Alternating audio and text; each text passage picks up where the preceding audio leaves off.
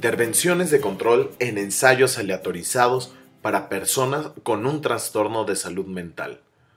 El grupo Cochrane de Metodología produce revisiones que examinan los métodos utilizados en la investigación,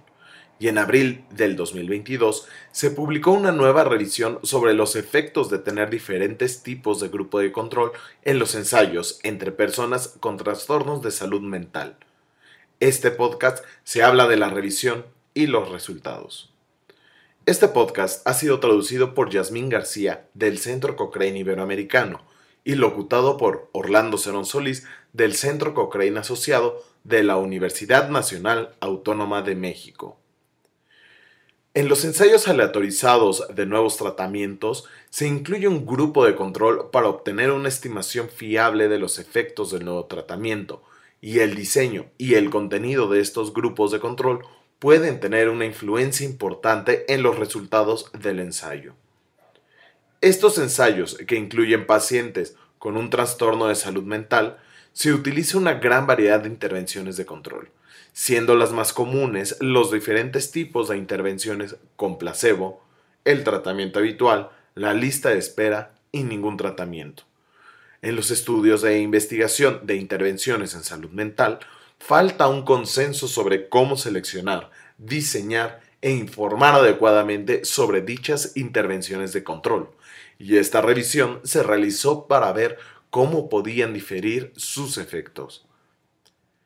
Se quisieron investigar los efectos beneficiosos y perjudiciales de las intervenciones de control típicas cuando se compararon directamente en los ensayos. En marzo del 2018 se realizaron búsquedas en 11 bases de datos y 6 registros de ensayos para encontrar ensayos aleatorizados con dos intervenciones de control que fueran un placebo o tratamiento habitual y ningún tratamiento o lista de espera.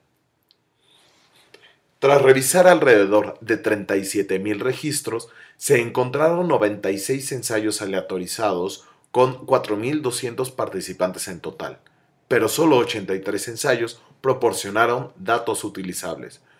Los ensayos incluyeron participantes con 15 trastornos mentales diferentes y los más comunes fueron los trastornos de ansiedad, incluidos en 25 ensayos, el trastorno depresivo mayor en 16 ensayos y el trastorno de sueño y vigilia en 11 ensayos.